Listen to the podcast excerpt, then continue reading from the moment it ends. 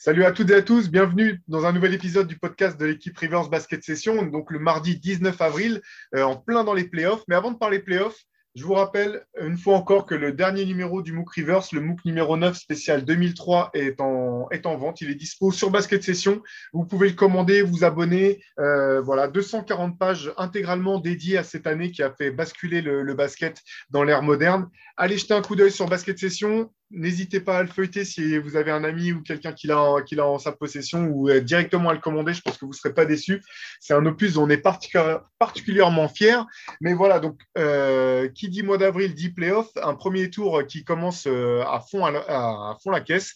Et je suis, je suis rejoint par Shai Mamou et Antoine Pimel, mes deux coéquipiers de, de, de, la team, pour parler un petit peu des premiers matchs et puis bah, un petit peu des premiers enseignements, qu'est-ce qu'on a pu retenir de, de, ces premières confrontations, qu'est-ce que ça laisse euh, espérer pour la suite. Euh, Chai et Antoine, j'ai eu le sentiment que vous étiez sur le pont euh, direct, euh, en mode playoff aussi de votre côté. Qu'est-ce que vous avez pensé un petit peu globalement avant qu'on vienne équipe par équipe de, de ces premiers matchs? Ah, Moi déjà, ça m'a fait réaliser que j'étais heureux de travailler avec des gens qui étaient moins croqueurs que Donovan Mitchell. c'est quelque chose qui fait quand même plaisir, c'est appréciable au quotidien. Sinon, non, super début de playoff, euh, des, des, beaux matchs en fait, même dans des oppositions qui paraissaient déséquilibrées. Euh, y a, y voilà, les scores sont assez serrés, ça joue, il y a du rythme. Euh, voilà, je pense qu'on est parti pour un, un, très très beau premier tour. Moi, j'ai des cernes, je ne vais plus chez le barbeur, mes cheveux, c'est du n'importe quoi. Tout ça, c'est des signes que je dors pas beaucoup. Non, franchement, je me suis bien mis dedans. J'ai ça commence bien. Je trouve que le niveau est bon, l'intensité, euh, y a, on part sur des très beaux playoffs là. Ouais, et puis ça commence avec euh, des matchs vraiment intéressants. Euh, même euh, dans, les, dans les victoires décisives, il y a quand même plein d'enseignements marquants. Et puis il y a eu des matchs aussi serrés. On va essayer de faire un balayage un petit peu de, toutes les séries brièvement avant les, la plupart des matchs 2, parce qu'il n'y a, pas beaucoup de séries dans lesquelles deux matchs se sont déjà joués. je vous propose qu'on commence par parler un petit peu de, bah, de ce qui nous a marqué, nous, le plus de notre côté. C'est quand même ce, ce, début de, de playoff en fanfare de, de Golden State qui, qui, fait une très, très forte impression on en parlait juste avant, euh, avant de prendre l'antenne, là, entre, guillemets, entre nous. Euh, on se disait que la dernière fois qu'on avait fait un petit peu des, des previews de, de, ces playoffs, ce qu'on attendait du, à l'ouest, on, avait, euh, on attendait bien sûr Phoenix très fort. On les voyait même comme, comme favoris pour rallier la, la finale. C'est ce qu'on s'était dit avec Shai. Et euh, on avait mentionné quand même Golden State en disant, euh, bon, L'équipe qui pourrait peut-être faire euh, dérailler les, espoirs de, des Suns, c'est les Warriors, mais c'était les Warriors si, si, si. Il y avait tout un tas de, si finalement. Si euh, Draymond Green arrive à défendre comme il le faisait en début de saison, euh, si Stephen Curry revient bel et bien de sa blessure euh, et qui retrouve des sensations, si Clay Thompson continue de, performer, euh, et, enfin arrive à, enchaîner les résultats, si Jordan Poole montre qu'il peut cartonner autant en playoff qu'en saison régulière, ça faisait beaucoup de choses. Et au bout du compte, ben, du côté des Warriors, après deux matchs, est plutôt satisfait, non? On n'avait pas évoqué le si Stephen Curry devient le meilleur sixième homme de l'histoire du basketball. Ça, on n'y avait pas pensé, mais euh, ouais, c'est exactement ce, ce, ce, dont on avait dit.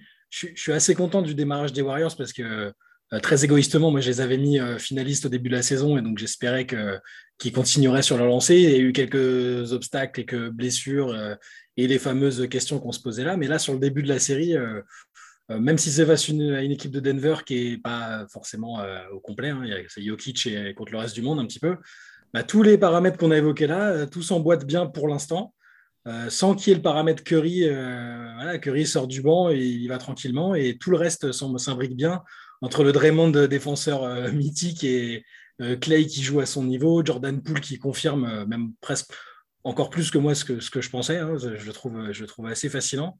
Euh, ouais, super satisfait moi du début des Warriors personnellement. Moi, je, je, pense que cette équipe euh, va aller très très loin. Je la vois même aller en finale. Euh, je pense qu'on est en train de voir euh, sous nos yeux le développement d'un. En fait, le... pour moi, ça, vraiment l'évolution de Jordan Poole, elle est, elle est cruciale sur ce qui se passe là. Et ce qu'on est en train de voir, c'est que c'est un joueur qui prend énormément confiance. Un, futur All-Star, euh, j'ai quasiment aucun doute là-dessus. Et ça, son changement de dimension met les Warriors sur une autre sphère, en fait. Parce que là, ils peuvent se permettre déjà, déjà, ils ont pu se permettre. Je pense que, très sincèrement que sans sa performance au game 1, Stephen Curry commence le game 2. Ouais. Et que là, Steve Kerr s'est dit, mais attends, en fait, euh, ça marche très bien comme ça. Bon, bah tiens, allez, viens, repose-toi un coup, un, un, coup en plus, ressort encore du banc. Euh, ça ne va pas continuer. Stephen Curry va revenir sur le terrain. Par contre, ils se sont trouvés leurs 5 de fin de match. C'est-à-dire que là, Curry, Thompson avec euh, Poole, euh, Wiggins et Draymond Green, c'est leur nouveau def line-up. Et je pense que c'est beaucoup plus meurtrier que le tout premier def line-up. Pas celui avec Kevin Durant, parce qu'il ne faut, faut, pas délirer, mais je le trouve beaucoup plus fort que le premier def, def line-up avec Iguodala. Parce qu'en fait, et Harrison Barnes, Jordan Poole, c'est littéralement, un, en fait, ils ont un troisième splash brother. Ils ont trouvé le petit frère. Et à Wiggins, c'était le cousin très éloigné. Et là, ils ont le petit frère. Il, fait la même chose. Il est très fort balle en main. Juste pour sur sa progression, il est, en fait, il est tellement à l'aise balle en main que Curry peut se permettre de jouer sans le ballon. Et c'est injouable défensivement. C'est injouable cette équipe, je, je la vois vraiment aller très loin. Et tu, parlais de def line-up et tu as mentionné Andrew Wiggins, mais bon, je propose quand même qu'on remette un peu de respect sur le nom d'Andrew Wiggins, parce que non, mais blague à part, euh, blague à part, c'est vraiment le type de joueur qui a eu une, finalement les, attentes étaient tellement énormes qu'il a fini par décevoir et qu'on en a oublié le joueur que c'est. Alors, est-ce qu'il méritait d'être titulaire du, euh, du All-Star Game cette année? Je ne sais pas. En tout cas, les efforts défensifs qu'il fait et son impact défensif et sa justesse de jeu au bout du compte, parce qu'il a trouvé un registre dans lequel jouer. Et euh, j'ai vraiment. Euh, alors, c'est plus facile quand tu gagnes tes matchs, mais euh, je trouve qu'il, je trouve qu'il joue extrêmement juste au bout du compte dans cette équipe des Warriors et que c'est un complément idéal. et justement, en fait. non, pardon, vas-y, Non, non, je disais juste que le, le fait de jouer avec des mecs comme Draymond Green et Curry, et qui est l'identité de jeu qu'il y a depuis des années, font que des mecs comme Wiggins, qui avaient un peu de mal à se trouver ailleurs, bah, ça, ça, ça fait que là, ça fonctionne, justement. Ah oui, mais carrément, je suis d'accord avec toi. Mais aussi, justement, pour enchérir, allez, je renchéris avec Poul.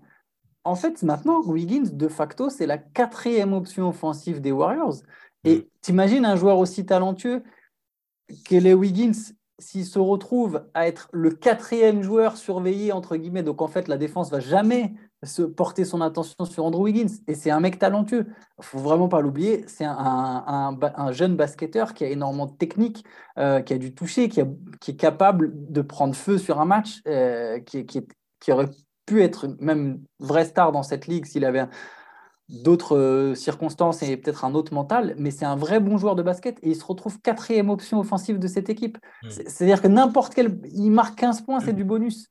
Et là, pour un gars comme lui, qui en plus du coup sera un peu moins exposé, son irrégularité va moins peser sur le jeu, c'est parfait en fait. Moins de pression.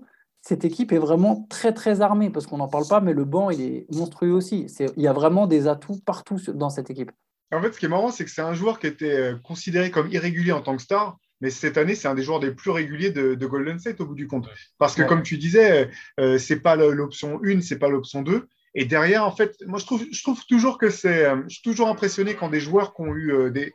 Comment dire, qui ont eu ce statut de star, que ça que ça soit justifié ou non, arrive à se réinventer en étant euh, avant tout des, basketteurs. Ça, moi, ce que j'aime beaucoup, c'est son activité. Il va au rebond offensif, il défend fort sur l'homme, il vient dans les aides, etc.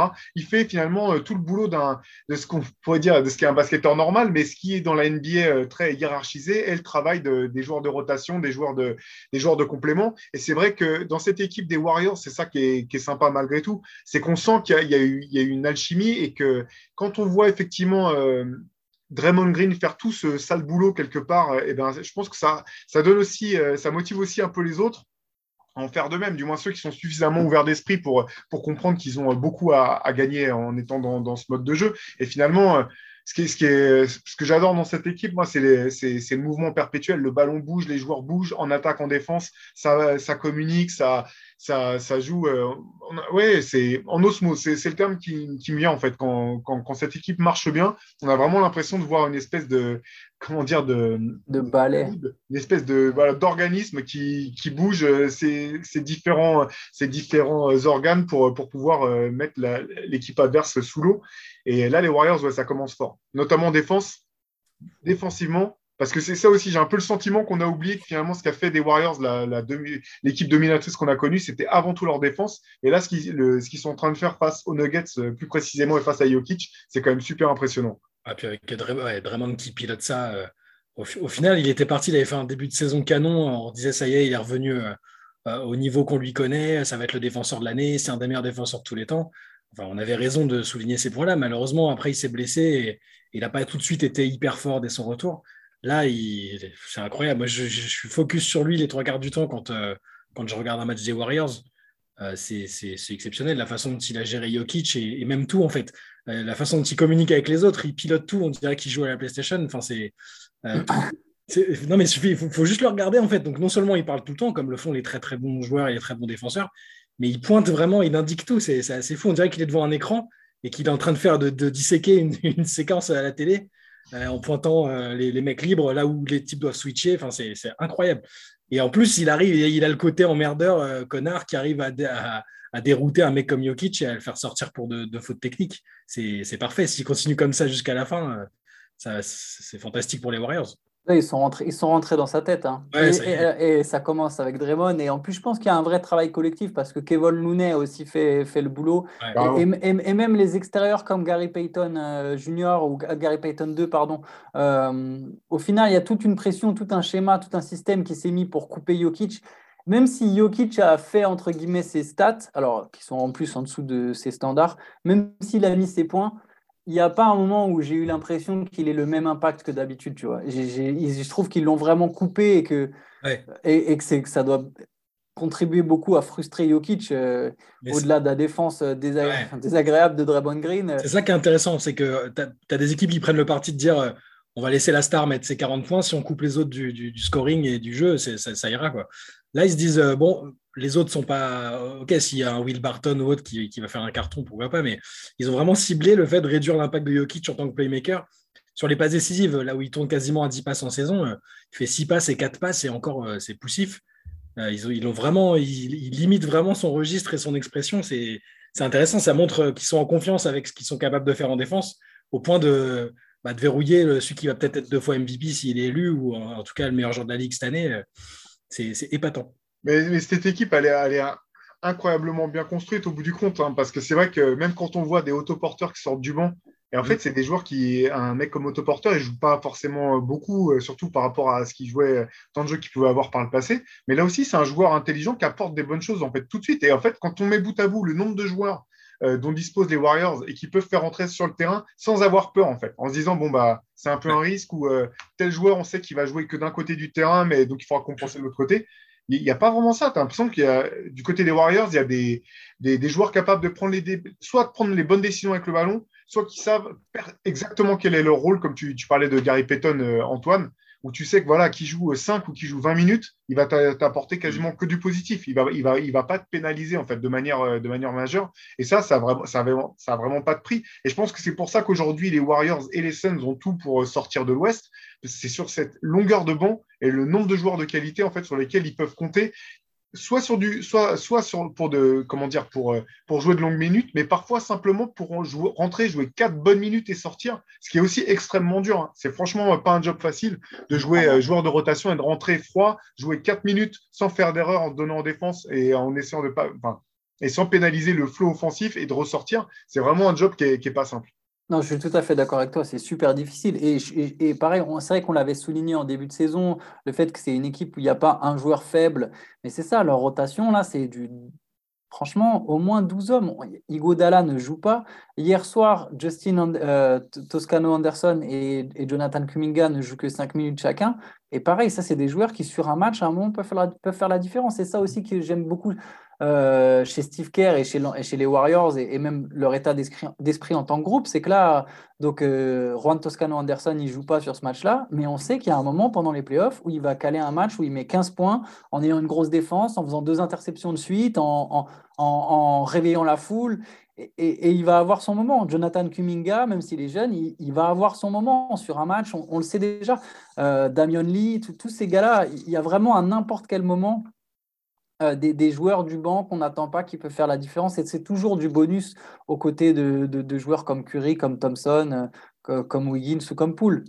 Et sans, même James Wiseman, euh, n'importe quelle équipe qui a drafté un mec aussi haut compte, compterait sur lui pour, pour être un élément déterminant de, son équipe. Et là, c'est fou, c'est qu'ils peuvent se passer complètement de faire jouer James Wiseman de toute la saison sans que ça les ralentisse de, de la moindre façon. Quoi le, fait qu'ils soient en train de cocher toutes les cases euh, sur les interrogations qu'on pouvait avoir sur eux euh, fait qu'on en revient à ce qu'on disait en début de saison où on, citait déjà Phoenix comme favori, surtout avec le démarrage.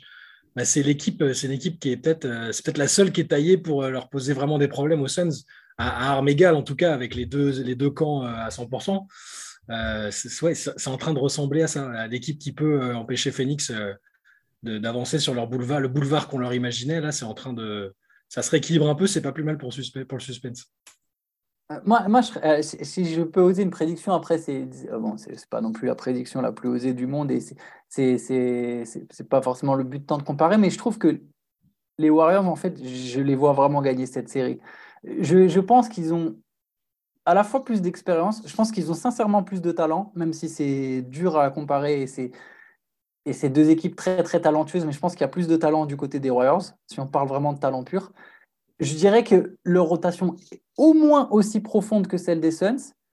Euh, je rajouterais que Curry ne perd jamais contre. C'est vrai que j'étais là ce matin avec ça, mais Stephen Curry ne perd jamais contre Chris Paul. Et à un moment, juste, il ne perd pas contre Chris Paul. Et, et j'ai l'impression, après, voilà, comme d'hab, si vous avez déjà écouté nos podcasts, vous savez à quel point à chaque fois je sous-estime les Suns, mais j'ai l'impression que les Suns, ils sont trop scolaires par rapport aux Warriors et qu'il y a toujours un moment, le trop, les, élèves très scolaires, ça marche jusqu'à un moment, mais c'est jamais eux qui ont la meilleure note, tu vois. On sent la référence personnelle, on sent l'expérience personnelle. oui, ils sont, très bons toute l'année, mais le mec qui a vraiment la mention très bien au bac, c'est un génie, tu vois. C'est juste le génie. Et, et, à un moment, le génie, ça paye. Et je pense que le génie, ça prend le dessus sur le scolaire. Alors, il y a aussi du génie aux Suns, mais une équipe avec Curry, Thompson, Poole, Draymond Green, je me dis, ces gars-là, s'il n'y a pas de blessure, ça, ça va en finale, en fait. Je sais pas, moi, Chris Paul, il me fait peur. Hein. C'était ce qu'il fait l'autre jour sur la série, le quatrième carton, où il joue tout seul. Ah, mais, mais Stephen Curry, c'est sa, sa kryptonite. C'est sa kryptonite. Ces mecs-là, les Suns sont super clutch cette saison et ils ont montré qu'ils sont super solides. Après, là, je rentre vraiment dans l'hypothétique, mais j'ai envie de voir les Suns au moment où il va y avoir de nouveau un peu. Parce qu'on a vu qu'ils savent gérer l'adversité. Mais si vous vous souvenez aussi des dernières finales, une fois que ça s'écroule, ça s'écroule. Hmm. Et, et, moi, j'ai envie de voir les Suns quand d'un coup, ils vont se retrouver menés 3-2, en fait. De toute façon, Vas-y, pardon, pardon. Non, j'allais dire ce qui va n'arrivera pas avant qu'ils jouent les Warriors, de toute manière. Ils ne se retrouveront pas menés 3-2 par n'importe quelle équipe, à part éventuellement par Golden State. Et c'est là où j'ai envie de voir qu'est-ce que ça va donner, parce que la pression va être tellement tu vois, qui savent gérer la pression des moments clutch, de la saison régulière, de certains duels de playoff. Mais quand il y aura 3-2 en finale de conférence, alors que tout le monde dit qu'ils vont rouler sur la conférence Ouest depuis des semaines, c'est là où j'ai envie de voir. Et, je... fais plus confiance aux Warriors dans ces moments-là. Mais ça sera clairement la série que tout le monde veut voir parce qu'en fait, il y a, au-delà du fait que ce sont deux équipes qui, euh, qui défendent très fort, euh, de manière très intelligente et euh, qui, ont, qui ont du talent offensif. Je trouve que ce qui fait la différence, tu as dit scolaire, je trouve ça. Euh, alors, c'est, je trouve c'est.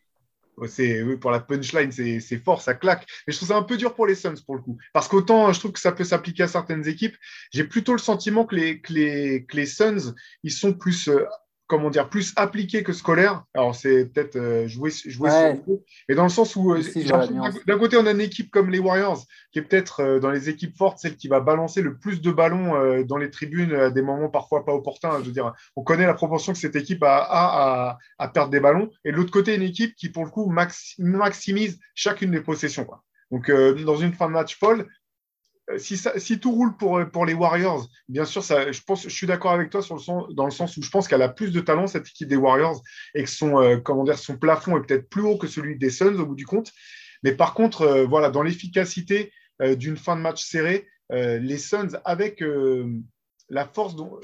La, rigueur en fait dont, ils ont fait preuve depuis deux ans maintenant, la montée en puissance de Devin Booker, on n'aurait pas pu en parler comme, euh, comme, euh, comme d'un MIP potentiel, mais pour moi, j'ai eu vraiment l'impression que cette année, il y avait eu un, passage de cap et même un passage de, leadership euh, tacite.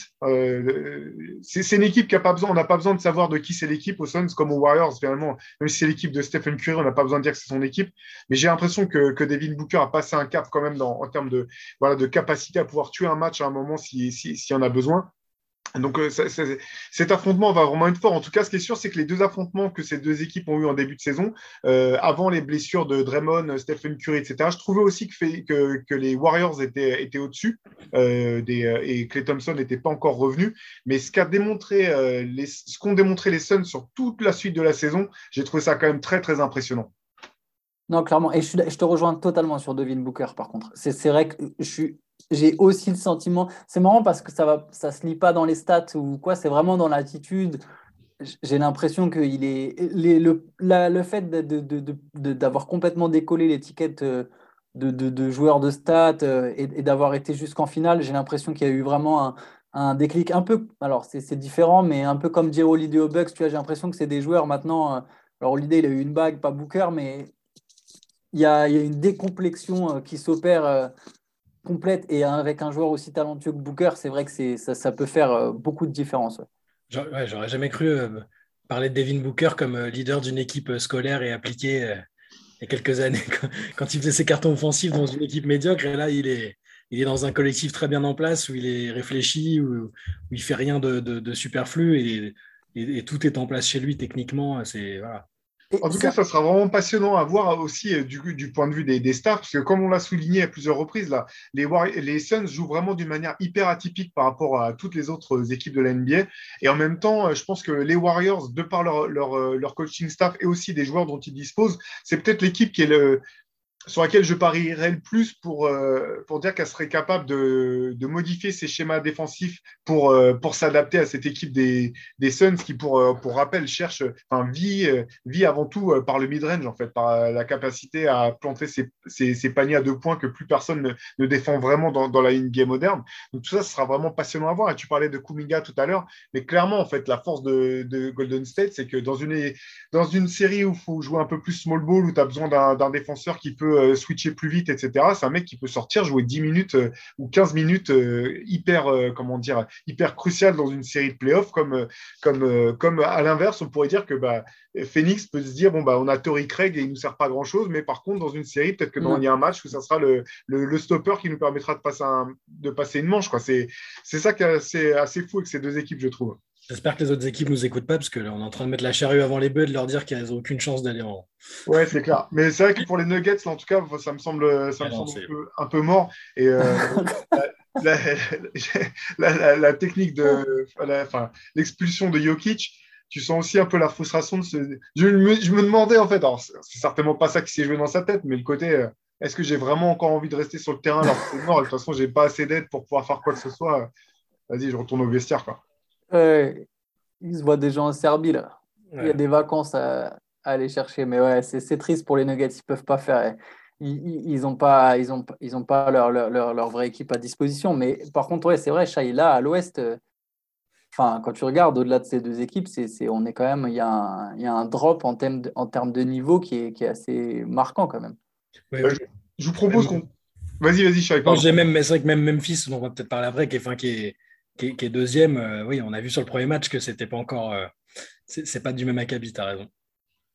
Eh ben, je vous propose qu'on euh, on peut, peut, balayer un petit peu les, les, autres confrontations de la conférence Ouest. On parlait de Phoenix, on peut peut-être parler bah, très brièvement. Là, pour l'instant, à l'heure actuelle, ils ont gagné, ils ont gagné donc le game 1 face à, face à New Orleans sans être trop, trop accroché ou trop inquiété avec une performance un peu incroyable de, Chris Paul. Chai, tu veux peut-être en parler un petit peu? Je crois que c'est toi qui as, toi qui fait le papier sur, sur Basket Session, si je ne me trompe ah. pas sur, sur, cette performance. C'est, enfin, depuis le début de la saison, on est épaté par ce que fait Chris Paul. Euh, à un moment, on en parlait même comme peut-être d'un théorique MVP sur le côté impact sur les matchs, la façon dont il prend les quatrièmes cartons en, main. Là, on a eu la, démonstration de façon euh, la plus éclatante qui soit, où il met 17 points de suite, il, met, il met 19 de ses 30 points dans le dernier carton sans donner l'impression de forcer, en donnant juste l'impression de, bah, savoir euh, ce que va faire le mec en face et du coup de faire exactement le move qui va, faire en sorte qu'il va avoir accès au panier. C'était terrifiant en étant à la fois euh, hyper facile et, décontracté. Donc, euh, bon, ce sont que les Pelicans, mais ils sont quand même, franchement, je trouve, battus avec leurs armes et, et sans, sans, un Ingram à droite. Donc, c'est qu'ils ont une petite marge de progression aussi. Antoine en parlait dans son papier sur les, les facteurs X des playoffs sur les, sur les séries en cours. Là. Euh, les, Pelicans, je trouve, en fait, on parle, beaucoup de Phoenix parce que c'est les favoris pour le titre, mais euh, ce qu'ont montré les Pelicans sur ce premier match et, ces dernières semaines me fait aussi dire que euh, qu'on peut être très très positif avec eux pour les, pour l'année à venir et la suite si ça se goupille bien, alors que c'était pas du tout le cas il n'y a pas si longtemps. On, était un peu inquiet pour eux. Donc sur cette série là, ouais, Chris Paul, Chris Paul phénoménal, juste phénoménal. Ouais, du coup, c'est intéressant ce que tu dis euh, des Pélicans, parce que c'est vrai qu'on les avait complètement, euh, on va pas revenir là-dessus, mais on les avait bien enterrés au moment de la trade deadline, avec les embrouilles, enfin les problèmes avec Zion en interne, etc. Mm. Au bout du compte, je trouve qu'ils finissent là. Bon, je pense pas qu'ils passeront au Phoenix, hein, on, on, est tous d'accord pour dire ça, mais qu'ils finissent quand même plutôt pas si mal que ça l'année avec des signes effectivement plus encourageants que je n'aurais pensé euh, au moment notamment de la deadline pour l'année prochaine, sachant que le principal objectif pour eux, c'est que, Zion euh, signe son extension de contrat et reste à, New Orleans. Et si ça devait être le cas et qu'il pouvait effectivement euh, faire autre chose, enfin plus que simplement mettre des, taper des, des 360, des dunks 3-6 contre, sans opposition pour montrer qu'il est toujours en, en vie et qu'il est toujours à New Orleans, bref, s'il peut rejouer l'an prochain, il y, a des, il y, a des, signes quand même qui sont encourageants pour, pour les Pélicans l'an prochain. J'aurais pas cru que j'aurais pas cru que j'irais ça à la fin de la saison. Parce qu'il y, y, a des paramètres qui, qui, ont fait que l'émergence de Herb Jones, qui est un super défenseur, mm. CJ McCollum qui euh, s'est intégré tout de suite, Ingram qui a le potentiel qu'on lui connaît, euh, ouais, c'est intéressant. Je sais pas, moi j'ai peur que là vous êtes reparti pour vous remanger la même désillusion. Euh. je ne suis pas, aussi, pas du tout aussi optimiste que vous. Je pense qu'après, c'est tout à leur honneur que d'avoir joué le coup mais ils profitent aussi vachement en fait du fait que, que, les Lakers sont complètement craqués, que les, que les Blazers ont sabordé, auto-sabordé leur fin de saison. Euh, je pense que même au retour de Zion, enfin après ça sera forcément positif le retour de Zion, mais il y aura toujours ce questionnement avec Ingram, même si je pense qu'ils peuvent jouer ensemble, mais il y aura toujours cette histoire dans le management, il y aura toujours cette histoire de GM, toujours cette pression liée à la franchise. Moi, je, je suis j'ai peur que ça reste une équipe de, milieu de tableau, voire moins que ça, et que ça parte en couille à un moment. Je suis, d'accord avec toi, mais euh, ça, me fait penser au. Euh, vous vous souvenez de Phoenix dans la bulle qui avait, qui avait fait 8-0, qui avait gagné euh, et on s'était dit, bon, super, ils se sont battus, ça sert à rien, ils ne sont pas allés en playoff. Au final, ils ont instauré un début de truc de dynamique avec des joueurs qui sont toujours là aujourd'hui. Euh, et, ça s'est retranscrit dans le temps. Et alors, je dis pas que c'est que ça et que cette période-là qui a été fondatrice, mais ça peut être des périodes comme ça où tu formes, où le noyau dur se forme et, et où le ah, groupe prend confiance en lui. Alors voilà, là, c'est pas les Pelicans, donc c'est une franchise un peu particulière. Mais Phoenix était bien dans la mouise aussi à ce moment-là. On n'était pas forcément très optimiste pour eux. On savait pas que Chris Paul euh, forcément viendrait. On n'était pas. Mais peut-être que les Pelicans ont un move, euh, un move en dessous qu'on n'a pas vu venir encore et qui fait que ça va être intéressant. Donc, je, je pense que, alors, tu as raison, il faudrait être très prudent, surtout avec ces franchises-là, et pas s'enflammer trop vite. Mais euh, je pense qu'on peut être un petit peu, un peu optimiste euh, pour la suite pour eux. Non, mais c'est bien vu, ouais. C'est surtout que je, que je pensais que c'était tellement mort pour eux. Euh, ouais, ouais, ouais c'est clair. C'était Zion qui donnait pas signe. déménager avant même la fin de la saison régulière dans une autre ville. Que, je trouve ça plutôt, je trouve ça plus positif comme, comme fin de saison. Je ne pensais pas qu'il finirait aussi bien. Au bout du compte, le move pour CJ McCollum, si ça leur permet de goûter euh, un coup de playoff et de, que Zion Rossing, c'est déjà gagné en fait. Par contre, je suis d'accord avec toi, on ne va pas faire tout un, épisode sur euh, New Orleans. Il y a des choses qui doivent bouger, euh, et notamment, je pense qu'en termes de. Au comment dire au niveau du management, il y a des choses qui doivent bouger un petit peu pour redonner un peu de stabilité et de confiance dans l'équipe, je pense. Quoi. Allez, je vous propose d'enchaîner avec une autre série. Vous avez parlé euh, tout à l'heure, vous avez mentionné euh, Memphis, qui est finalement en difficulté, du moins sur le premier match, qui, était, qui s'est fait prendre par, par Minnesota sur, sur le Game 1. Qu'est-ce que vous avez retenu, vous, de ce match? Antoine, toi qui as, écrit justement un, papier, un magazine là, sur, sur Basket Session, tu peux, que tu peux peut-être présenter au bout du compte. Qu'est-ce que toi, tu as retenu de ce, match? Alors moi j'avais parlé de Jaren Jackson Jr. là pour le coup dans le papier, notamment sur le fait qu'il ah. On en avait. Je crois que tu l'avais déjà dit. Je crois que c'est toi qui l'avais déjà dit dans un podcast que on avait déjà anticipé. C'était un podcast qu'on avait fait sur Memphis et on s'était posé la question. Et ça date. Hein, c'était vraiment en milieu de saison. On s'était demandé euh, ce que ça donnerait en playoff. Et je me souviens qu'on avait eu un peu cette discussion de se dire mais le problème c'est que les Grizzlies. La question ça va être est-ce qu'il y a des joueurs qui vont hausser leur niveau de jeu? Parce que typiquement en fait ce qui fait la marque des équipes qu'on appelle deux saisons régulières, c'est plus ou moins ces équipes où il n'y a pas beaucoup de stars euh, vraiment confirmées et que du coup, bon, voilà, tu ne passes pas forcément un cap en playoff. Et, et là, j'ai l'impression que Memphis, il y a ce risque qui, plane au-dessus de leur tête, de la tête des Grizzlies, même si c'est plus complexe que ça. Et voilà, il faut vraiment que Jaren Jackson Jr., Jaren Jackson Jr. puisse aussi en attaque plus qu'un juste un joueur de complément qui puisse développer quelque chose. Parce que là, si on se concentre que sur le, ce que moi j'appelle le star power, en fait, les Wolves, ce match, ils l'ont gagné en attaque parce qu'ils ont toujours une, enfin, ils ont, ils ont des talents individuels offensifs très forts, en fait. Il y a quatre qui peuvent faire la différence. Il y a Anthony Edwards qui a été énorme. Il y a D'Angelo Russell qui, honnêtement, est vraiment intéressant. Euh, Bisley, Bisley en sortie Je ne pensais pas dire ça à un moment, mais oui, Bisley qui a un talent offensif, même si lui, pour le coup, j'aime pas du tout, mais c'est vrai, c'est un, un, talent offensif de premier plan. Ils, ils ont vraiment du scoring. Euh, et, au final, on est souvent là à dire que la défense fait gagner des titres. Euh, peut-être, mais en attendant, en playoff, tu peux tout à fait gagner avec de l'attaque, encore plus à ce niveau de la compétition. C'est-à-dire que plus ça avance, effectivement, plus tu as intérêt à savoir stopper. Mais là, une très très bonne attaque peut te faire gagner une série de playoffs. Euh, et les Wolves, les Wolves, ils ont toujours trouvé une solution, alors qu'à l'inverse, euh, sur les pick and roll, ils ont souvent surdoublé sur Jamorant qui a été obligé de lâcher le ballon et derrière, bah, il y a eu quelques exploits de Desmond Bain et Dylan Brooks, mais ce n'est pas non plus des, des, des, des purs scoreurs euh, comme peut l'être Anthony Edwards, qui lui a fait la différence seul sur plein d'actions, ou même Kat, qui a fait la différence seul aussi.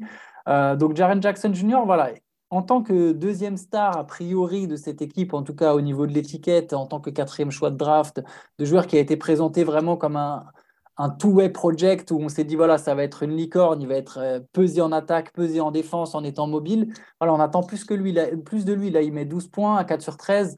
Euh, je pense qu'il faut qu'il passe un cap pour que les Grizzlies vraiment se, évite le piège Minnesota. Je pense que la série est loin d'être terminée. Je pense que ça va être une superbe série. Honnêtement, le match était vraiment intéressant, plein d'intensité. Je pense que ça va vraiment être une belle série à voir.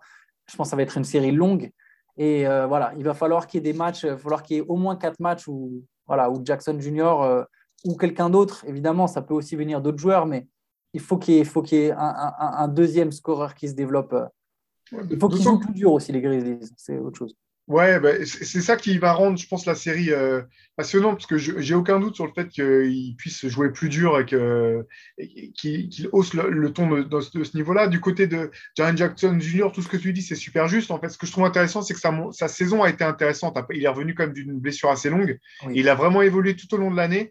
Euh, il a repris de la même à un moment, on avait fait le point, on s'est dit, bon, bah, on a l'impression qu'il repart un petit peu en arrière, etc. Au bout du compte, il a bien fini la saison. Donc, je pense qu'il peut rebondir, évoluer au cœur de, de, la série elle-même. Moi, ce que j'ai adoré dans ce match, quand même, c'est l'attitude d'Anthony Edwards dès le début du premier match.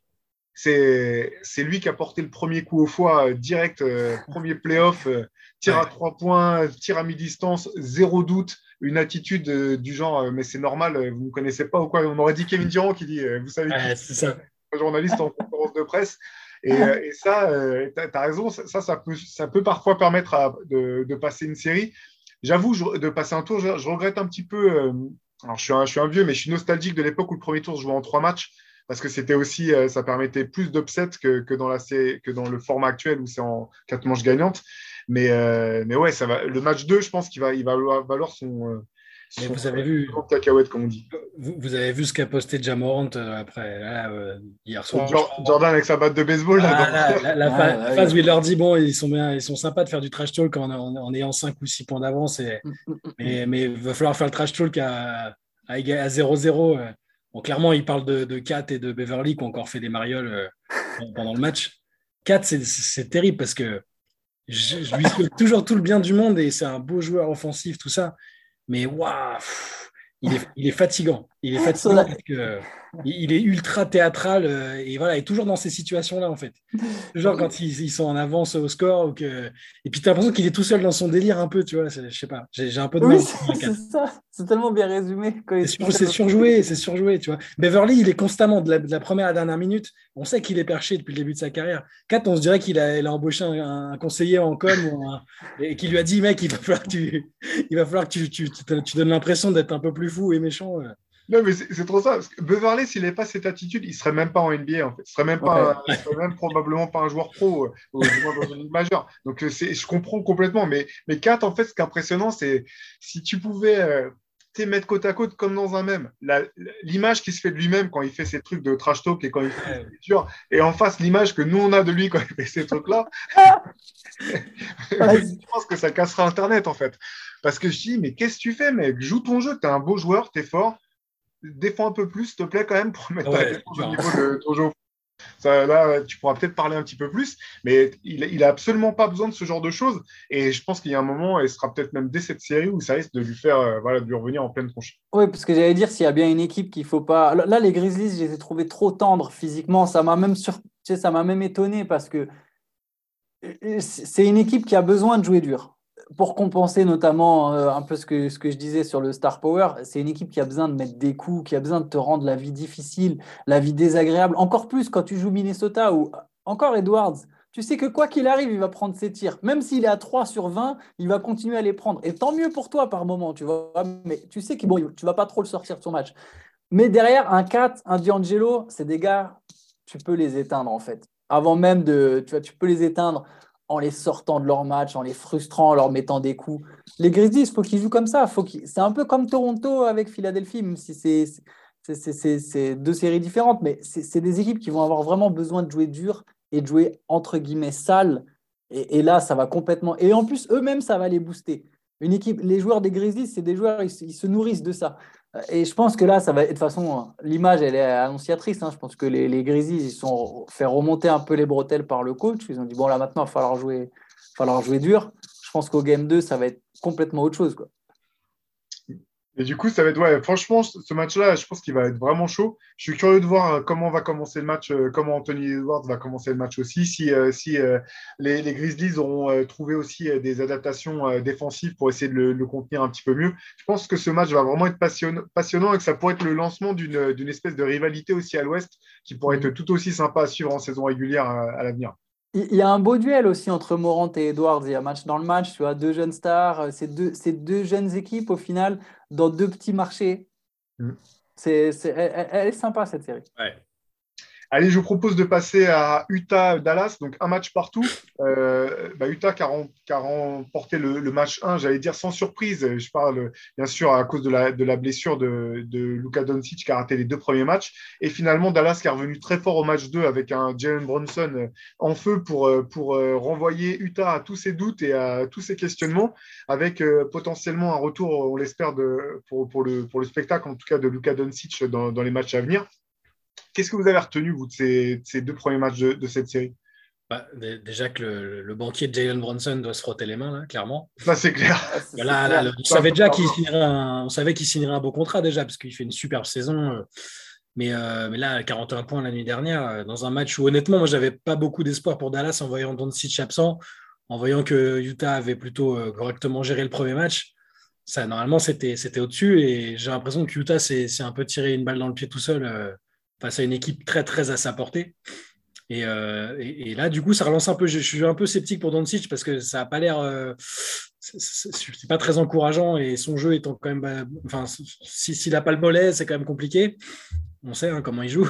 Mm. Euh, je, suis, un petit peu. ça m'a rassuré pour Dallas et ça m'a inquiété pour Utah alors que je commençais à reprendre un peu espoir pour eux pour la, pour la qualif. Ouais, parce que si Utah euh, si, si, Utah peut pas gagner face à cette équipe de Dallas, euh, peut pas espérer être, champion. Je veux dire, euh, c'est aussi simple que ça, non, Antoine Ouais, mais, j'ai l'impression que ça gagne, que ça, enfin même, même si, en fait, ça sent la fin de cycle. C'est ça qui est, c'est ça, et j'ai l'impression que les joueurs eux-mêmes ils le sentent.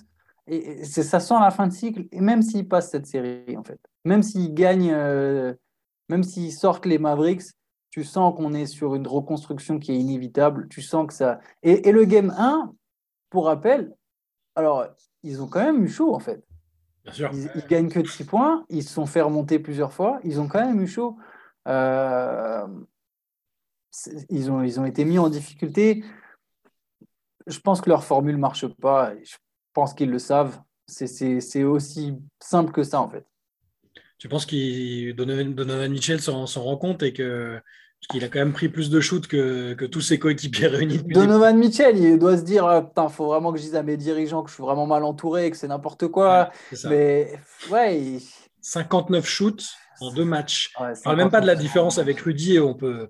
Il y a des gens qui vont dire bah, il n'a pas le talent offensif pour avoir, pour avoir le droit à plus de 5, 6, 7 ballons. Mais, mais quand tu as des mecs comme euh, même Shaquille O'Neal qui était hyper critique de, de, de Rudy, euh, depuis le début quasiment, hein, qui te dit non mais c'est pas normal. Moi si à sa place, si on me filait pas moins de 7 ballons, je, rentrerais des droites toutes les 10 secondes. Euh, bah, c'est que là il y a un problème. Euh, et Mitchell qui prend 30 shoots, encore 30 shoots. c'est quoi?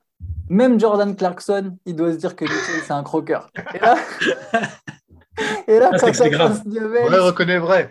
Et là il doit se dire, même lui sur le bois il doit être là ah, il abuse quand même. là, quand, tu arrives à ce niveau-là, non, mais oui, mais, mais Mitchell. Clarkson, il doit même se dire, mais attends, il abuse, Mitchell. Euh, il est tout seul sous le cercle. ah non, mais après, en fait, on en, on, en parlait tout à l'heure, euh, tout à l'heure, mais euh, Mitchell, ça, ça a quand même l'air d'être le joueur qui se fait plus confiance lui-même qu'à n'importe quel de ses coéquipiers, quoi. Mais, mais il, y a, il, y a, beaucoup de dysfonctionnements dans cette équipe. Hein. On, peut faire long sur le sujet. Hein. On peut parler de Gobert, on peut parler de la défense euh, extérieure, on peut parler de Mitchell, on peut parler du, du de Mike Conley qui au final est, plus dans le coup. Hein. Euh, c'est aussi simple que ça. Et on peut parler du banc, euh, de, de l'absence de diversité. Cette, en fait, cette équipe, ouais, la diversité de ses forces et de ses schémas, en fait. Elle a du mal à s'adapter et au final, chaque année en playoff, en fait, ce qui est drôle, c'est que c'est toujours au bout d'un match ou deux que le coach adverse se dit Ah, mais en fait, si on joue small ball contre eux, ils sont complètement perdus. Tu sais, il y a toujours un décalage. C'était pareil avec Tyrone l'an dernier. D'un coup, il s'est dit ah, mais si je joue small ball, là, ils savent plus quoi faire. Et chaque année, les Rockets, c'était pareil. Le, premier match de la série, c'est toujours de faire jouer leur pivot. Puis d'un coup, ils disaient Ah, attendez, venons, on joue small ball. 15 minutes. Ah bah venez au final. Et puis terminer la série, on joue au small ball tu sais, tout, tout le long du match. Et là, c'est pareil en fait. Les Mavericks, j'ai l'impression qu'au final, Jason Kidd, il va se dire non, mais attends, j'ai pas besoin de me casser la tête. Je vais mettre Maxi Kleber en pivot, on va prendre 33 points euh, par carton et puis ça, ça, va passer. Si Lucas Doncic il revient, alors c'était un grand signe, hein, comme tu disais, Shai, hein, mais s'il revient, j'ai l'impression que dans les têtes à Utah, ça va être difficile. Hein. Moi, je pense que c'est le karma, euh, c'est le karma pour, euh, pour avoir viré mon gars Joe Ingles euh, comme ça, sans ménagement, alors qu'il était blessé. Je pense que ce n'est que juste. c'est un châtiment juste et mérité. Non, mais on pourrait effectivement faire un, une spécial jazz parce que les, dysfonctionnements sont multiples, hein, comme tu soulignais, Antoine. Et là, au bout du compte, ils sont quand même partis pour se retrouver dans la pire situation possible pour une équipe d'un petit marché. C'est d'avoir une équipe qui est performante, mais qui n'est pas assez forte pour aller au bout sans voir comment, sans trouver les solutions pour pouvoir euh, bah, lui faire passer le cap euh, et, reconstruire quand on, quand on est dans un petit marché comme ça, c'est extrêmement dur. Donc euh, l'été va être, va être compliqué du côté de, de Salt Lake City dans, dans, tous les cas, je pense. Sûr. Allez, je vous propose de changer un peu de conférence. On a parlé quasiment que de la conférence Ouest. On va, on va partir à l'Est un petit peu parce qu'il y a quand même eu des choses intéressantes. Notamment, je vous propose de commencer avec. Euh, on est encore un peu sous, sous le choc de, ce match qui, était passionnant du week-end dernier entre Boston et Brooklyn. Un match dans lequel euh, Kyrie Irving a été fantastique, dans lequel euh, les, les, les, Celtics ont semblé dominer, ont redonné le match net et finalement ont terminé par deux possessions de suite, trois possessions de suite même de, de grands talents. Qu'est-ce que vous avez retenu, vous, de ce premier match. Est-ce que vous pensez qu'on peut en tirer des enseignements, notamment pour euh, la suite de cette série? Hmm. C'est dur, mais enfin, ça a juste été la confirmation. Euh, bah, ce qu'on présageait, c'était que ce serait serré et que même Brooklyn, avec ses, incertitudes et le fait qu'on ne savait pas si autour de KD et Kyrie ça, ça tournerait, euh, bah, ils, sont là quand même, ils sont, ils sont dans les matchs alors qu'en face, c'est la meilleure défense de la ligue, avec maintenant le meilleur défenseur, puis qu'on sait que Marcus Smart a, été, a été élu. Euh, moi, je me suis, j'ai été pas mal distrait par le, show entre Kyrie et le public de Boston. On a quand même pas mal fait marrer. Avec les petits doigts d'honneur derrière la nuque, tout ça. J'aimerais bien voir si, Ben Simmons arrivera à faire ça quand, euh, quand il jouera à Philadelphie. Je, spoiler alerte, non, pas du tout. Mais euh, oui, bah, Kyrie, Kyrie, formidable. Niveau de jeu, très très bon, de façon, de manière générale sur le match.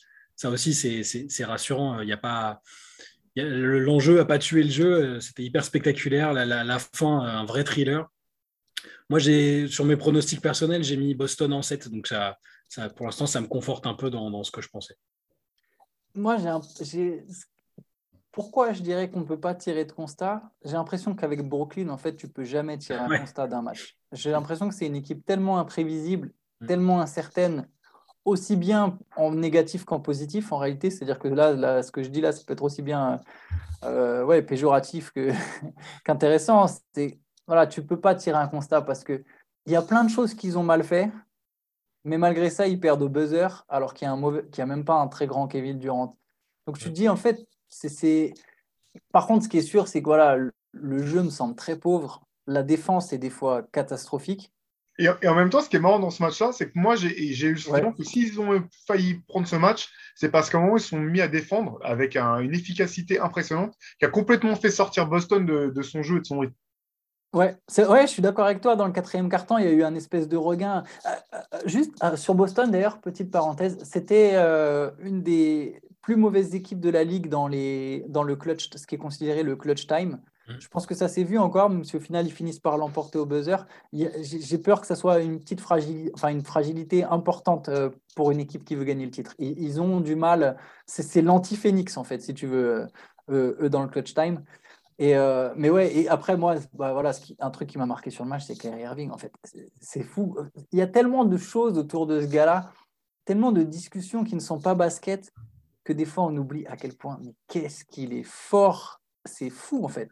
Les Celtics, ils ont réussi à défendre sur Kevin Durant, qui est peut-être le meilleur joueur du monde. Ils ont super bien défendu sur lui. Ils l'ont sorti de son match, ils l'ont contré, ils l'ont gêné. Mais il n'y a aucun moment ils ont su arrêter Kyrie Irving. Et tu te dis, mais en fait, tu peux pas arrêter ce mec-là, c'est pas possible. De toute façon, tu peux, tu peux pas arrêter les deux. Ça, c'est sûr. et, ce qui est dingue, c'est que même euh, les, les quelques points que Kevin Durant, c'est des tirs super durs. Même ceux qu'il a mis, quand il, même s'il est, enfin, Boston a fait un travail fantastique sur lui en défense, mais les tirs qu'il a mis à chaque fois, je, me disais, mais il est incroyable, quoi, parce que des tirs contestés, pas faciles, etc. C'est, euh, mais je, suis d'accord avec, toi, ce que tu dis quand tu dis que c'est l'équipe euh, qui est la plus imprévisible que, euh, je parle de, Brooklyn. C'est clairement ça. Et au bout du compte, en fait, moi, ce qui m'intéresserait de savoir, c'est si ce passage défensif euh, dont euh, Brooklyn a été capable dans le quatrième carton, c'est un, un, effort et c'est si cette équipe est capable de le répliquer. Parce que si mm. elle est capable de le répliquer euh, dans la durée et que, on ne sait toujours pas ce qu'il en est, mais si Ben Simmons finit bel et bien par revenir un moment, ça peut quand même vraiment changer la donne pour, euh, pour Brooklyn. Ouais, tu, me donnes une perche. J'allais te dire, le constat à la limite que je fais de ce match-là, c'est que les Nets, ils ont vraiment besoin de Ben Simmons. Ça réglerait tellement de problèmes. ils en auront besoin l'année prochaine, parce que là, c'est trop. Enfin, il va... Le mec n'a pas joué depuis. J'ai du mal à l'imaginer, même si c'est un joueur qui peut euh, seulement de la défense. Je sais pas dans quel. Enfin, le rythme, le, rythme du match, il était, le niveau dans l'intensité. Tu mets là-dedans, il se fait broyer le type. Il fait même pas d'un contre un encore pour l'instant, je crois je trouve, après, je ne sais pas les infos, les intox sur, qui fait, sur ce qui fait pas d'un contre un. J'ai l'impression que Steve Nash ment beaucoup parce que Steve Nash faisait croire qu'il ne courait pas, qu'il ne courait même pas, que c'était pas vrai. Hmm. Euh, J'arrive pas à savoir. Euh, dans, moi aussi, ça moi je trouve ça toujours bizarre d'imaginer un retour en playoff pour un gars qui va être autant scruté et qui a eu des problèmes justement liés à, à la pression que ça pouvait engendrer. Donc moi aussi, je trouvais ça bizarre d'imaginer revenir. Charania, Cham Charania arrête pas de dire que Simmons va revenir à partir du game 4 ou 5. Moi, je sais pas trop quoi en penser. Par contre, juste de ce que je vois, voilà, je me dis que ce serait vraiment le joueur qui leur manque parce qu'il n'y a aucun lien entre leur role player et leur, et leur star. Leurs role players, au final, peuvent avoir un énorme impact sur cette série. Euh, ça peut faire la différence à tout moment, sauf qu'en fait, il n'y a, a, pas de jeu, il n'y a pas de. Il y a, y a un vrai manque. Il n'y a, a pas des mauvais joueurs, c'est ça le pire en fait je trouve qu'ils ont des bons éléments, mais c'est comme si tu avais un puzzle qui était complètement défait et qui était mis au sol et qu'il n'y a personne qui est venu l'arranger. Et en fait, j'ai l'impression que Simon, s'il peut coller les pièces entre elles, il peut créer du playmaking. Il n'y a pas d'organisation dans cette équipe. Kyrie, c'est un excellent joueur, mais ce n'est pas un meneur. Hmm. Et, et, voilà, avec sa défense, tout ça, je trouve que ce serait vraiment. C'est le joueur parfait pour eux, en fait. C'est clair, et ce qui est marrant, c'est que je suis ligné à la défense des Nets dans le quatrième carton, et pourtant, pour moi, c'est sur un craquage défensif total, finalement, que, les Nets perdent. Et je ne parle pas du dernier tir au buzzer, euh, qui est magnifique, de, de sang-froid de la part des Celtics. Je parle du tir d'avant, en fait, où quand, euh, quand euh, Boston a. pardon, les Nets ont combien Trois points d'avance Trois points d'avance.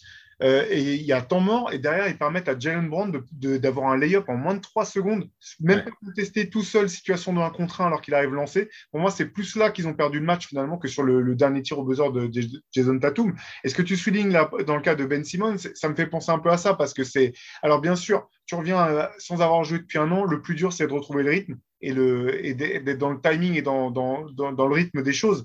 Mais sur une, sur une action comme ça, c'est typiquement le genre d'action où je ne peux pas m'empêcher de croire que si Ben Simmons avait pu être sur le terrain, il aurait pu impacter l'action de Jalen Brown d'une manière ou d'une autre, peut-être faire perdre quelques secondes, etc. Et au bout du compte, comme on l'a vu, parce que les arbitres ont quand même demandé à revoir le. le ça joue à des dixièmes. Qui était littéralement buzzer pour un lay-up, ça se joue à ça des matchs. Des matchs de playoff, des matchs de titres, des fois ça se joue à ça. Et pour le cas des Nets, ça va être, ça va être à suivre, mais en fait, tous ça serait n'importe quelle autre équipe, je me dirais, ben non, ils n'ont pas intérêt à faire jouer Ben Simmons, ce serait trop tôt. Et en même temps, quand tu as Kevin Durant à l'âge qu'il a, et que tu as peut-être une chance d'aller loin, je pense que tu ne peux pas te permettre de gaspiller la, moindre chance. C'est un peu le pari qu'a fait, qu'a fait euh, Philly en faisant venir James Harden au bout du compte. Mm. Même si la situation n'est pas tout à fait la même, mais et, sinon, sinon, on en parle de mon gars Lorford qui fait euh, la, renaissance la plus spectaculaire euh, de la fin de saison. Là. Il faut qu'il joue qu'à Boston en fait. Hein. Ouais, c'est facteur X hein, pour les Celtics. Hein. Incroyable, il fait 20 points, 15 rebonds. Euh, il, est redevenu vraiment bon en défense sur la deuxième partie de saison. Il était, je l'ai trouvé, trouvé énorme. Alors que tu le revois à Philadelphie, il traînait, il était comme une âme en peine et tu te dis mince, ils ont investi sur lui, c'est la cata. Et au final, là, il est hyper précieux. Il joue, il joue 40, 41 minutes hier. Je, je plus sur, sur le game 1, c'est fort. Ouais, fort. en tout cas, ça va être vraiment la, série à suivre, enfin une des séries à suivre avec, euh, avec attention à l'Est. Euh, allez, je vous propose d'enchaîner avec euh, Philadelphie, parce qu'on vient d'en parler rapidement. On se disait avant les playoffs que peut-être qu'il y avait, s'il y avait un upset potentiel, ce serait peut-être celui de Toronto face aux Sixers.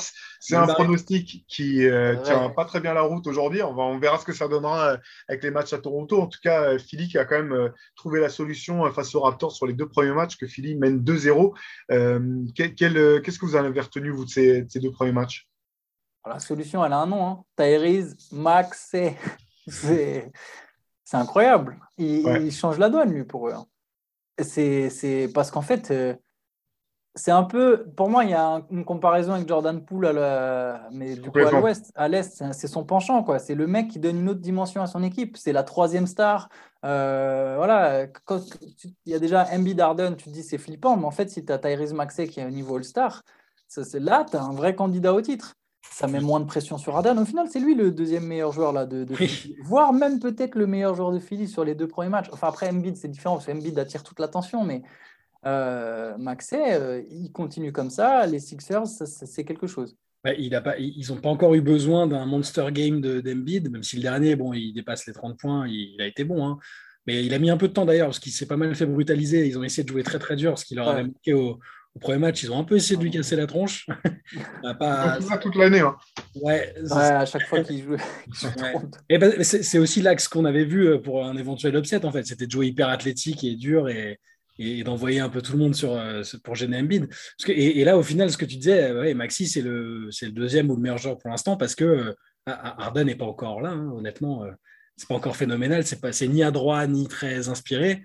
Et Maxi, c'est incroyable. Le premier match, il était fou le niveau, le niveau qu'il avait en réussite, tout, tout était juste. Euh, et pour l'instant, voilà, bah, j'ai pas encore vu le Toronto dont enfin, j'espérais, dont je pouvais envisager un upset.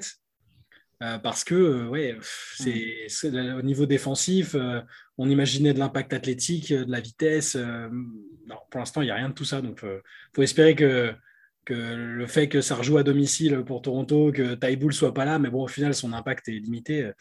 Je, en deux matchs, euh, j'ai complètement euh, vrillé au niveau de l'optimisme pour les Raptors. Il y a une stat quand même. Les Sixers, ils ont tiré déjà 65 lancers francs euh, et les 64 pardon et les Raptors en ont tiré 35. Je crois que c'est 35. Je vous donne peut-être la stat exacte, mais il y a un écart assez fou en, en termes de lancers francs, alors qui s'explique aussi par bah, par des fautes, hein, comme on a dit, ouais, c'est 64 à 35, ouais, c'est ça. Ils, font faute sur Embiid euh, très souvent, mais voilà, on sait que les équipes avec des superstars sont un peu plus protégées par les officiels que celles qui n'en ont pas. Même si je pense honnêtement que c'est c'est pas que sur ça que se fait la différence. Les... Embiid est trop fort. Hein, ouais, Embiid est trop fort. Ouais. C'est ça, faut pas chercher plus loin. Ah, il est, il, Et c'est là, en fait, c'est là où Maxi et, et, Harden en fait, sont très importants. C'est qu'au final, la seule solution, c'est de doubler, euh, voire tripler sur Embiid. Lui arrive à ressortir les ballons. C'est un axe sur lequel il a progressé depuis l'arrivée de Doc Rivers, notamment. Mm. Euh, lui arrive à ressortir les ballons. Derrière, il faut des joueurs qui mettent dedans. Euh, je trouve qu'Arden a intelligemment souvent renvoyé la balle vers Maxi, d'ailleurs. souvent fait l'extra passe ou la passe supplémentaire euh, plutôt que de lui chercher. Alors, peut-être parce qu'il sentait qu'il n'était pas dedans, il n'est pas très adroit pour l'instant. Mais euh, voilà, tant que les Maxi, les, les Danny Green et, les Harden vont mettre dedans. mais tout à l'heure, on parlait du quatrième larron de Golden State en disant Wiggins, euh, machin. Tobias Harris, qu'on a complètement oublié, il fait deux très très bons premiers matchs. Hein. C'est très efficace. C'est, enfin, moi, perso, je l'avais un peu oublié parce que je le trouvais décevant, mais Il fait, il fait 26 points à 9 sur 14 au premier match. Et hier, il fait 20 points, 10 rebonds à 7 sur 11. Et il est à 6 sur 8 à 3 points depuis le début de la série. comme on disait pour Wiggins, si lui c'est ta quatrième option.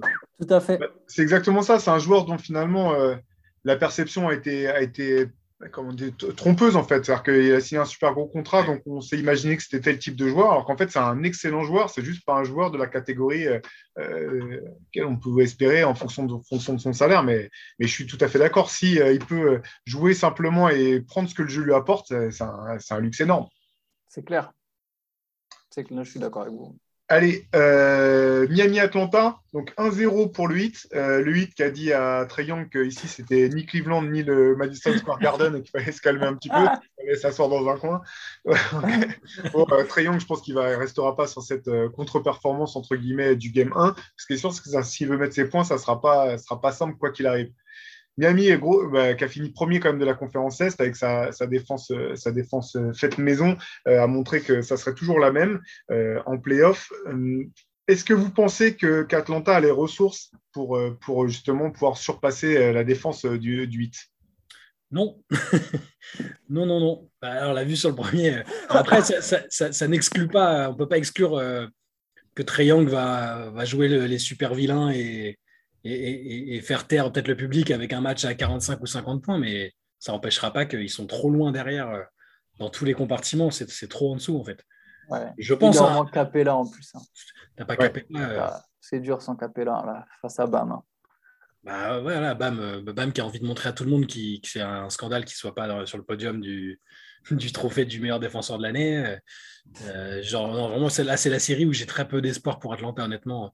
Limite, euh, bah, bah, eux-mêmes ne s'attendaient pas spécialement à être là euh, en partant, partant de là au play-in. voilà, à, part un, énorme, un énorme one-one show de, de, Triangle pour, pour, bien rester dans son rôle, je ne vois pas d'autres trucs, d'autres intrigues dans cette série pour les matchs. Ouais, en plus, ça ne suffira pas face à une équipe de Miami qui est tellement bien qui est aussi bien coaché, etc. Euh, je pense Même Duncan Robinson, il, C'est ce que j'allais dire. C'est mort, il ne peut pas. C'est limite la meilleure nouvelle du côté de Miami, c'est que si euh, Duncan Robinson euh, retrouve l'adresse qui était la sienne toutes ses, saisons précédentes, pile au moment des playoffs, serait la meilleure solution, enfin la meilleure nouvelle pour, pour le hit pour la suite. Quoi. Je l'ai mis en facteur X du hit sur le, dans le papier, là, justement. Duncan Robinson. Ouais, je pense que quand il met dedans, c'est dur. Et, d'ailleurs, j'invite tout le monde à regarder la défense de Bam Adebayo sur Trey Young sur les switches. Euh, les, le hit switch tout le temps, en fait, sur pick and roll. Ils vont tout le temps switcher. Je, pense que Trey Young, il va finir la série avec un pourcentage affreux. Même s'il marque à un moment un beaucoup de points, hein, je pense qu'il va vraiment. Je prends le pari qu'il sera sous les 40, ah sincèrement, voire même sous les 38. Euh, sur toute la série parce qu'en fait, ils vont, ils vont le maltraiter sur tous les pick and roll. Ils changent à chaque fois, ils se mangent du BAM, ils se mangent du PG Tucker. le pauvre. En plus, lui, pour le coup, les Hawks, ils n'ont pas beaucoup d'autres. C'est ça, en fait, c'est marrant parce qu'on a souvent mis en avant, et moi le premier d'ailleurs, le, noyau dur, jeune, très intéressant d'Atlanta, mais au final, depuis Trey Young, ils ont quand même pioché plusieurs fois dans le top 10 et ils n'ont jamais su lui trouver un deuxième joueur, en fait. C'est-à-dire que j'aime beaucoup Werther, j'aime beaucoup euh, DeAndre Hunter, j'adore. J'aimais bien Cameron Reddish, mais en fait, ils n'ont pas un mec qui est capable de vraiment s'affirmer comme leur deuxième star, les Hawks. Bah, il y a, Collins potentiellement quand même. oui, mais Collins, il ne sait pas se créer son tir. Quoi. Enfin, oui, je, suis d'accord. Mais ce qui, ce qui, est fou, en fait, c'est qu'on a l'impression. Parce qu'en fait, euh, c'est ce qu'on s'était dit déjà il y, a, il y, a, un an et demi à peu près, c'est que Atlanta a énormément de bons joueurs, mais il n'y en a pas qui, qui, qui, sortent du lot vraiment, en fait. Fait qu'il y a tout. Si tu regardes le banc, tu viens, tu dis bon joueur, bon joueur, bon joueur, bon joueur, mais quasiment de niveau égal, sans qu'il y en ait un vraiment qui te permette de, mm. passer, euh, de passer ce cap. Tu as parlé de Hurter et. et euh, ah, J'oublie son nom, le deuxième joueur que tu, tu as mentionné. Hunter. Hunter ouais, voilà. Ça, c'est deux joueurs qui, font, qui, quand même font la différence, qui sont vraiment du niveau plus plus quelque part. Mais en sortie de banc, c'est dur de voir vraiment qui, euh, qui va pouvoir te permettre de, de passer le cap. Quoi. Mais là, ils ont Collins, c'était bien, mais jusqu'à sa blessure avec sa main qui était dans Moi, j'aime beaucoup Collins aussi. Là, là, il sort du banc. Hein. Bien sûr. Mais il y a un truc qui ne marche pas avec Atlanta que je ne m'explique pas en fait. Je ne comprends pas pourquoi ce joueur est tout le temps dans les rumeurs de trade et pourquoi ça ne fonctionne pas euh, vraiment à Atlanta. Voilà, je pense que cet été, il y aura aussi euh, du mouvement du côté de, du de, des Hawks parce qu'il y a quand même du talent. Il y a quand même du talent. Ils ont un, franchise player. Euh, quoi qu'on Young est vraiment très très fort, il y a de quoi faire en fait.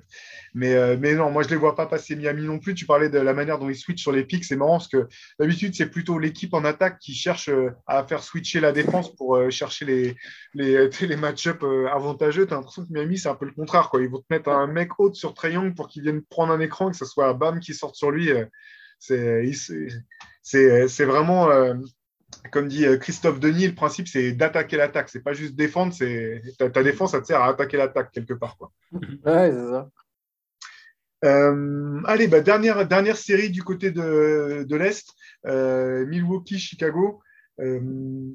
premier match pour Milwaukee, 1-0 vous pensez euh, la même chose, un peu question bateau, mais est-ce qu'il y a des enseignements à votre avis dans, ce match? Est-ce que vous pensez que Chicago a une chance de pouvoir renverser la tendance?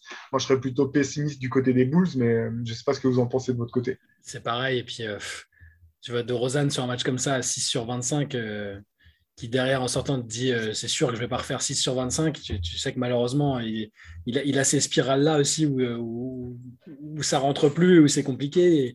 quelques historiques en playoff compliqués aussi pour De Rosanne. Euh, et là c'est pareil, Milwaukee a, trop, trop d'avance dans tous les domaines quasiment. Là ils ne pas, sont pas non plus ultra foulés, ils ont, ils ont accéléré quand il fallait.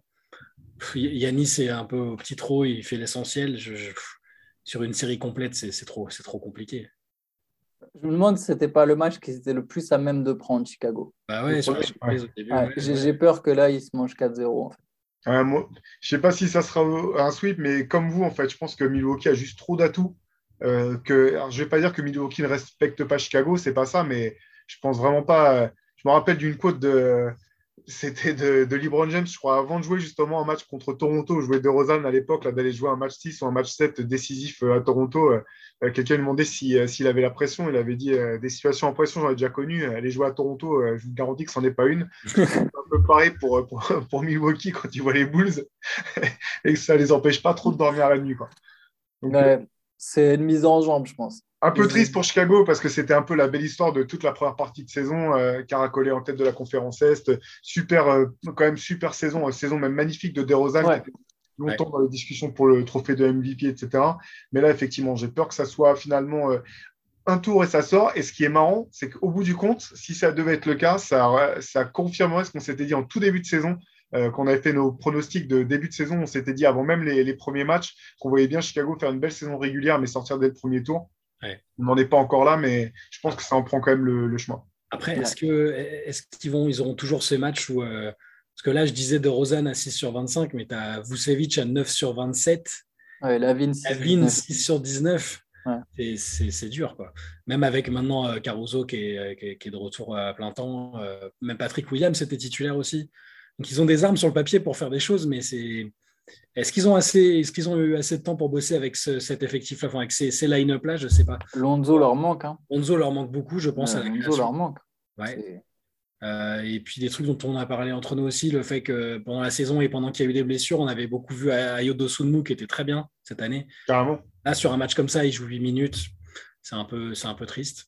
Et surtout le fait que Milwaukee a pas, voilà, le fait que Milwaukee a pas, a pas forcé. Enfin, ils ont, Yannis a fait son taf, les autres, euh, Middleton, il met 11 points. Euh, euh, Joe Holiday fait même pas un match fantastique et ils arrivent à gagner sans, en limitant l'adversaire à 86 points. Ouais, 86 points.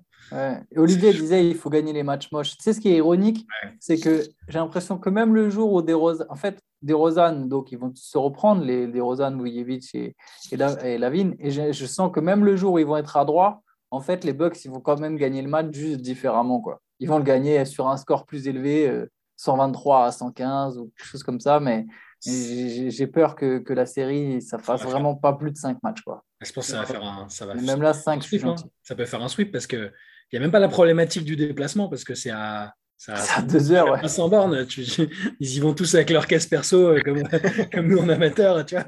Donc, euh, je lui donne l'adresse du gymnase la veille et tout.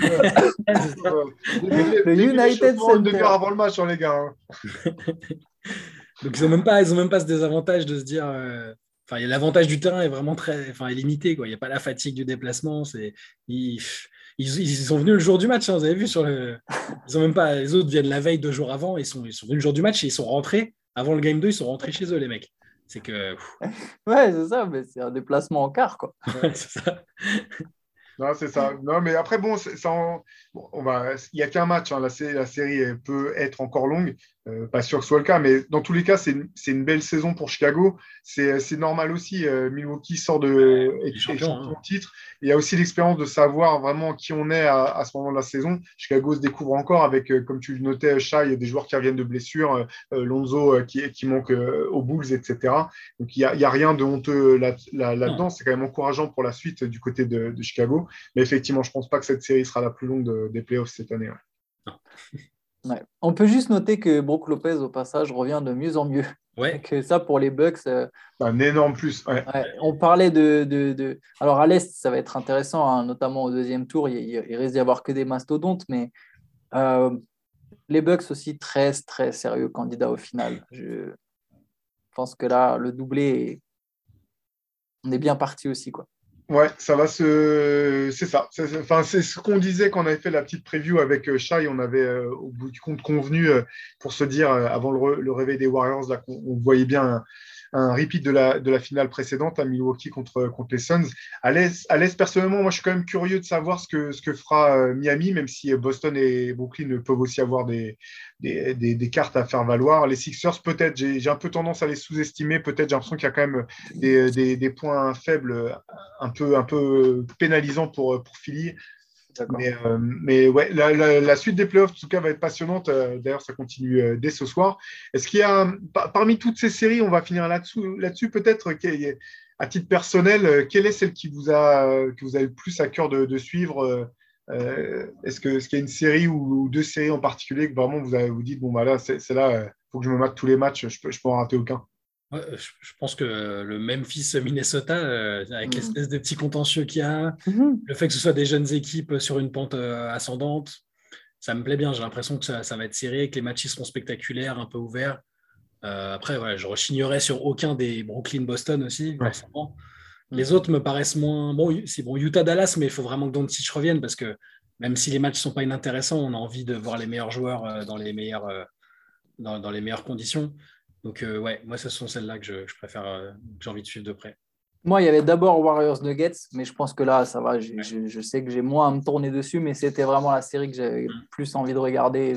Vraiment, et du coup, j'ai bien kiffé. Euh, je pense effectivement le Timberwolves Grizzlies, il va vraiment être très intéressant à suivre, surtout si ça reste serré.